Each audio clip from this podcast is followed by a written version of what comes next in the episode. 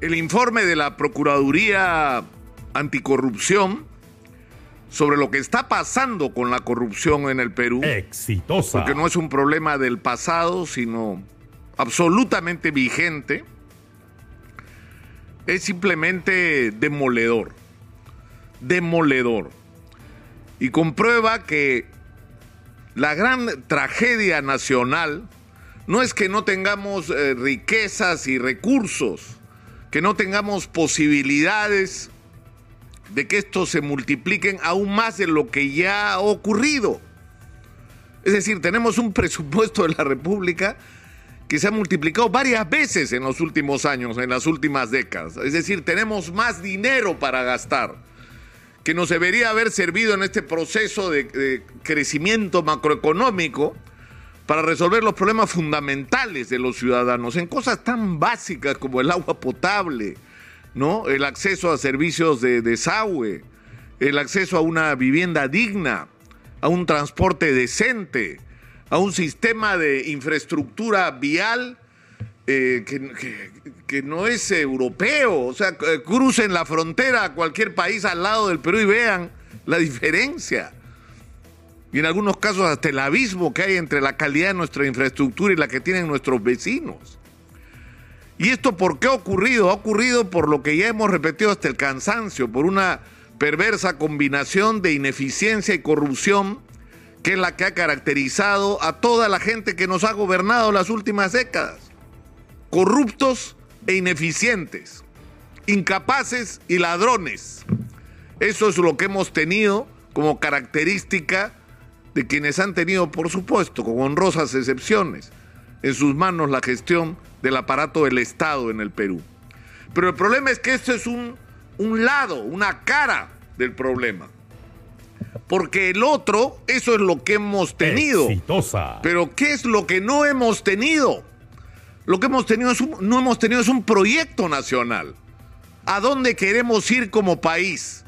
Es decir, vamos a seguir sacando mineral, exportándolo y disfrutando cuando el precio sube de ese beneficio y teniendo recursos y angustiándonos cuando el precio internacional de los minerales baja. ¿Ese es el destino de nuestro país? O sea, ese es el país que queremos construir. Dentro de 100 años seguiremos exportando mineral y viviendo de eso. ¿O vamos a invertir los recursos que nos puede generar hoy una actividad como la minería para transformar la vida de todos los peruanos en todas las actividades?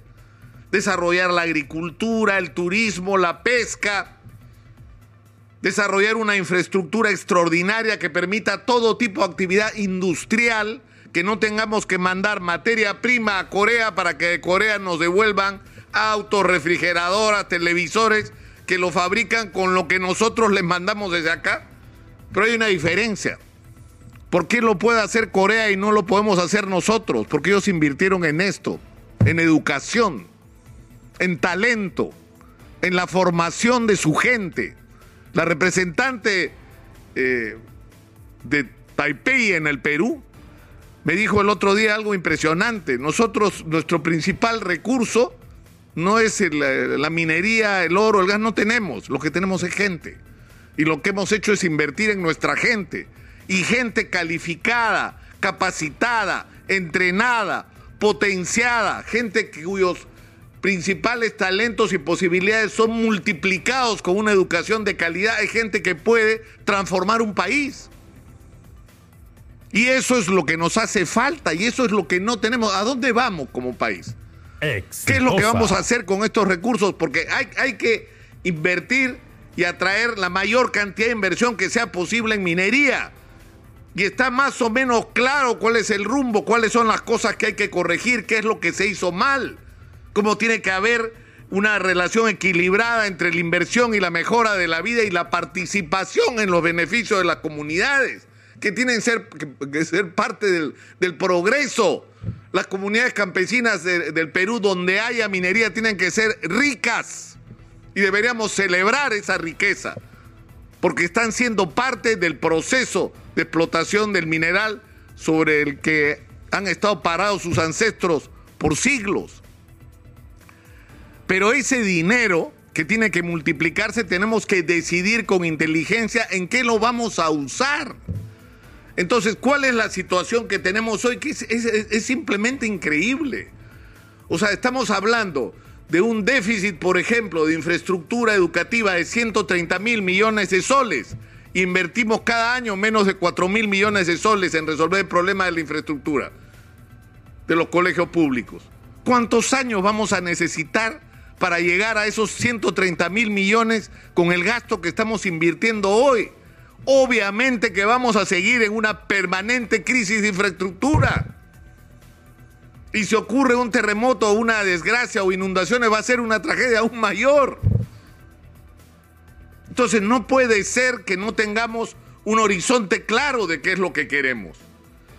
Y que las respuestas que tengamos todos los años sean las que tenemos. No hay, no alcanza. Es decir, en el presupuesto de la República mueren todas las ilusiones de la posibilidad de construir un país eh, con futuro, un país con un horizonte claro.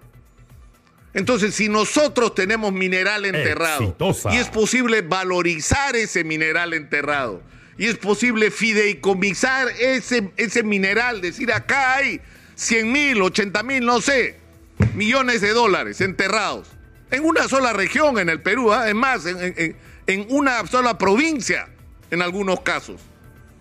Con ese dinero puesto como garantía, levantamos créditos internacionales e invertimos todo lo que haya que invertir en educación. Y en cinco años le damos vuelta a la educación en el Perú y tenemos no solo una infraestructura de extraordinaria calidad, sino maestros calificados trayendo gente del mundo entero para que nos ayude a levantar el nivel de los maestros y enviando a nuestros maestros a los mejores a que se califiquen afuera y le damos a nuestros jóvenes una educación de calidad, que es lo que necesitan. Y les damos los instrumentos para que puedan construir su propio futuro.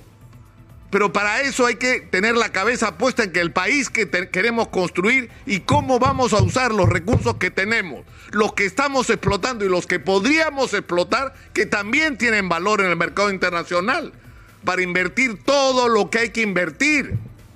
No puede ser que ahora estemos discutiendo que ya no va a haber 5 mil becas 18, sino mil y tantas.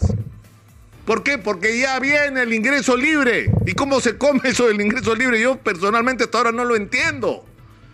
O sea, le estamos quitando en este momento a los chicos, a más de 3 mil chicos y chicas, la posibilidad de acceder a una educación de calidad y cambiar sus vidas y aportar a la transformación del país.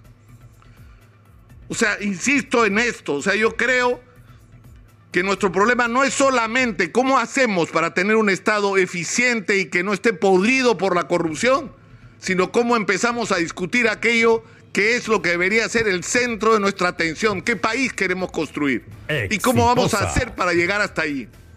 ¿Y cómo vamos a hacer para utilizar los recursos que estamos explotando? E insisto, los que podríamos explotar, que también tienen valor, reitero, para usar todos esos recursos y hacer los cambios que este país necesita.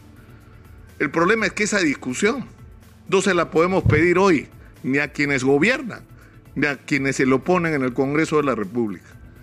Y lamentablemente, si pensamos en la opción de que hay que barrerlos todos y uno voltea la mirada, por lo menos por ahora, lo que hay es un enorme vacío, porque lo que este país necesita, y hay que repetirlo todos los días, es una nueva clase dirigente, formada por la gente que está construyendo cotidianamente el Perú con su trabajo, con su esfuerzo, con su pensamiento, con su aporte, con su análisis, con su experiencia, con sus eh, derrotas y sus éxitos en los emprendimientos. De ahí tiene que salir la nueva clase dirigente del Perú, de gente que se parezca más al peruano promedio de carne y hueso y que no sean estos políticos que cada año que pasa están más lejos de lo que son los verdaderos peruanos y sus intereses.